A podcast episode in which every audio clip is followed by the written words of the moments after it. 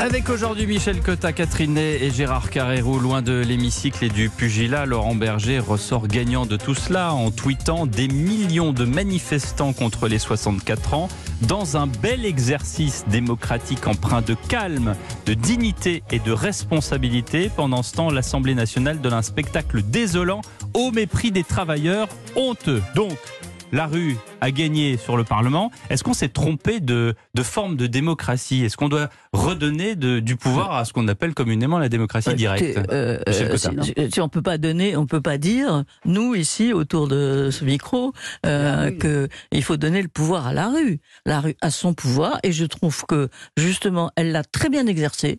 Les syndicats l'ont très bien exercé. Il n'y a pas eu de, euh, il y a pas eu de débordement. Euh, ils ont dit ce qu'ils voulaient dire. Leur slogan était d'ailleurs assez euh, 呃 ou humoristique ou très frappant. Bon, il y a eu quand euh, même bon. quelques. Il y a eu une voilà. Madame Borne pendue à Marseille. Euh, il y a eu voilà. l'histoire du ballon. Bon, alors bref. ça, on reviendra peut-être après. Le ballon, c'est à l'Assemblée. On reviendra peut-être après. Oui, oui. On reviendra peut-être après sur les, les oui. violences parce que c'est quand même euh, difficile. Bon, alors la rue euh, joue son jeu, euh, les sondages euh, jouent leur jeu. Maintenant, il faut savoir si notre système doit devenir un système de démocratie directe. D'abord, je ne vois pas comment.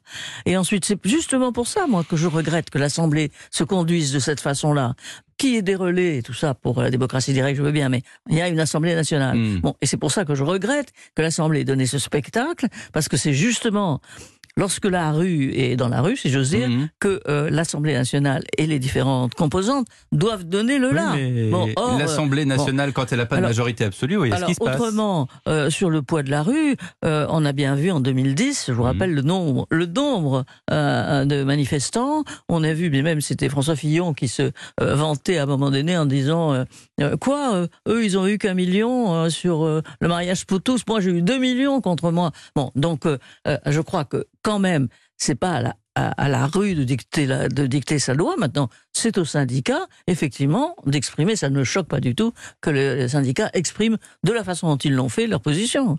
Oui, deux remarques. Au niveau des leaders, la gauche, quand même, la gauche, ça existait et ça existe encore mmh. dans ce pays. Elle a donné deux présidents dans la période contemporaine, récente. Elle a donné deux présidents de la République qui ont eu une majorité, François mmh. Mitterrand et puis euh, François Hollande. Et cette gauche, que reste-t-il aujourd'hui de cette gauche dans ce spectacle mmh. que nous venons de vivre? Il reste deux images. Il reste celle de Mélenchon, j'ai dit ce que j'en pensais, et il reste celle de Laurent Berger, qui n'est pas un, un, homme politique au sens propre du mot, qui apparaît aujourd'hui presque comme le salut, disons au moins l'honneur, l'honneur d'une forme de gauche politique, dont il n'est pas. Il, il, se défendrait s'il était face de nous en disant moi je suis pas un homme politique. Mais il apparaît comme le seul homme politique républicain de gauche dans cette affaire. Et la deuxième chose que vous lui voyez une carrière politique. Je ne sais pas. Non non je, je, je, je, ne sais. En tout cas il n'en a pas envie pour l'instant apparemment. Ouais. Non mais la deuxième chose que je voulais dire c'est qu'effectivement, je crois que Catherine l'avait dit tout à l'heure, je crois que la, le système de la Ve République mmh. décidément ne fonctionne bien oui. depuis le général mmh. de Gaulle. Oui, hein. Il a fonctionné fonctionné peu ou prou, il a fonctionné que Absolument. quand il y a une vraie majorité Absolument. à l'Assemblée, voilà. ou alors une cohabitation. Voilà. Mais quand il y a, c'est quand attendez, je finis ma phrase, quand il n'y a pas de,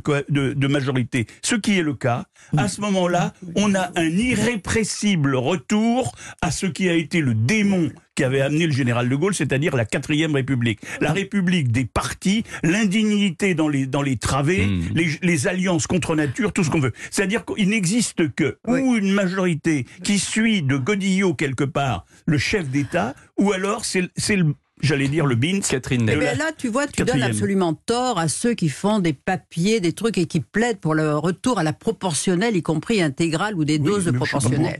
C'est-à-dire que ça, franchement, on s'aperçoit qu'un pays qui marche, les institutions de la Ve République étaient très bien faites mmh. au sortir de la quatrième, justement parce que il y avait ces majorités qui, euh, voilà. Donc, euh, et le tort de, de, du président, ça a été de laisser les Français euh, sans sans consigne pour ces législatives, sans leur dire, comme Giscard l'avait fait dans son grand discours de Verdun sur le Doubs, qu'il voulait une majorité. Il ne leur a pas dit, eh bien ils l'ont écouté et ils ont fait, ils ont réinventé la proportionnelle et on voit ce que ça donne. Voilà.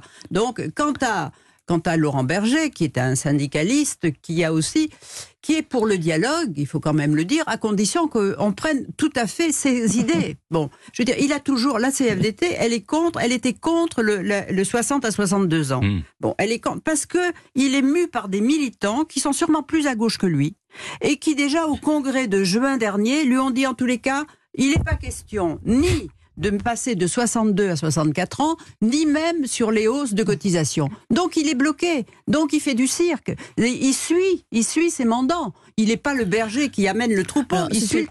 si tu coupes la tête à Laurent Berger, alors pour le coup, la République est, mais oui, mais je veux dire, c'est quelqu'un qui le dialogue, c'est pas le dialogue. Il est, il est, il veut dialoguer à condition que le gouvernement ne fasse pas cette réforme. Donc, ce sont deux forces de blocage. C'est pas ça un syndicat réformiste. Voilà je trouve qu'il y a quand même, euh, euh, sur ces problèmes de retraite pour lesquels hein, on est euh, à peu près tous d'accord, il y a quand même eu un changement de pied du président de la République entre il y a deux ans où c'était le permis à points mhm. et où donc c'était la CFDT qui menait le jeu, puisque c'était la réforme à la CFDT, le, le, euh, le permis à points. Et d'un seul coup... tellement formidable que pas applicable aussi. D'un hein. seul coup, euh, alors que on, savait que euh, le président de la République trouvait que son Premier ministre, Édouard Philippe, était favorable. Mais oui, c'est ça. c'est ça. parce que le permis à points, c'est autre chose. Parce que comme elle roule en voiture, Michel, évidemment... J'espère que nos auditeurs ont rectifié de même. Non, non, parce que j'ai un doute depuis tout à l'heure. Donc, euh, ça, c'était vraiment.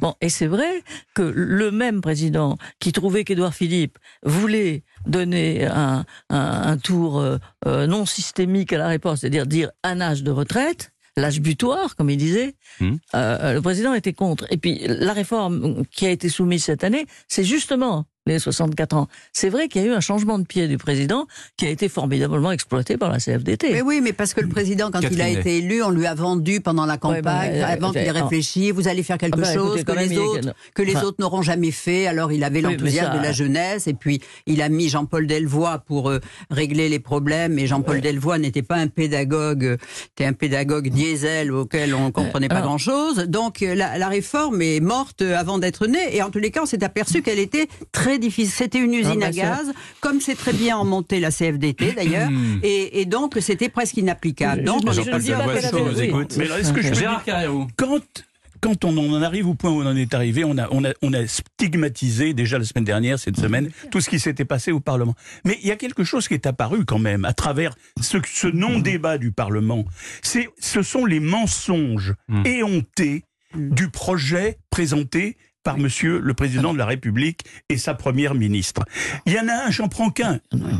On pourrait épiloguer à, longueur de colonne sur les 42 ans, 40... Bon, tout ça, tout le monde l'a fait plus ou moins. Mais les 1200 ah euros, moi j'étais de ceux qui pensaient, le, quand le projet a été présenté, je me suis dit, je crois même l'avoir dit ici, un samedi, j'ai dit, ah quand même, il faut pas oublier, il y a quand même des choses très importantes pour tous les gens qui ont des petites retraites, je pensais, j'en connais, qui ont des retraites à 7, 700 800 euros, je me disais, eux, pour eux, quel ballon d'oxygène extraordinaire de passer à 1200. Mais c'est du baratin absolu. Et ils ont mis un temps infini pour accepter l'idée qu'il n'y aurait pas 1 800 000 bénéficiaires, comme l'avait dit monsieur le ministre Véran, mais qu'il y aurait au mieux 40 000 mmh. personnes. 250, 40 000 personnes 250 000 retraités actuels et 40 000 futurs retraités. C'est-à-dire que c'est le mensonge. Quand il, y a, quand, il y a du flou, il y a un loup. Mais là, c'est pas un loup, c'est c'est le grand, grand méchant loup. C'est une bourde, et effectivement, par lequel beaucoup de choses se sont infiltrées.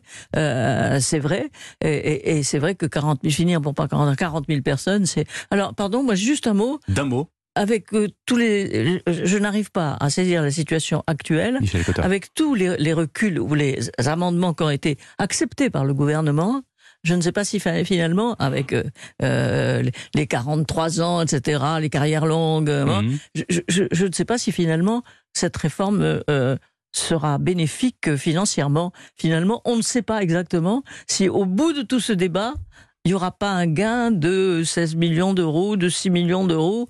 Et tout ça pour ça. Oui, ça dépend des calculs. Et c'est ça le. et, on, et, oui, et, à terme, ça dépendra de la natalité. De beaucoup de la natalité, de l'immigration, de, la, de la croissance, de, plein de choses. Bah oui, mais ça, on, l'a encore vu dans, dans l'émission de Frédéric Tadei ce matin avec un très bon invité là-dessus. 10h29. Vous restez avec nous sur Europe 1. Dans un instant, le retour des grandes voix.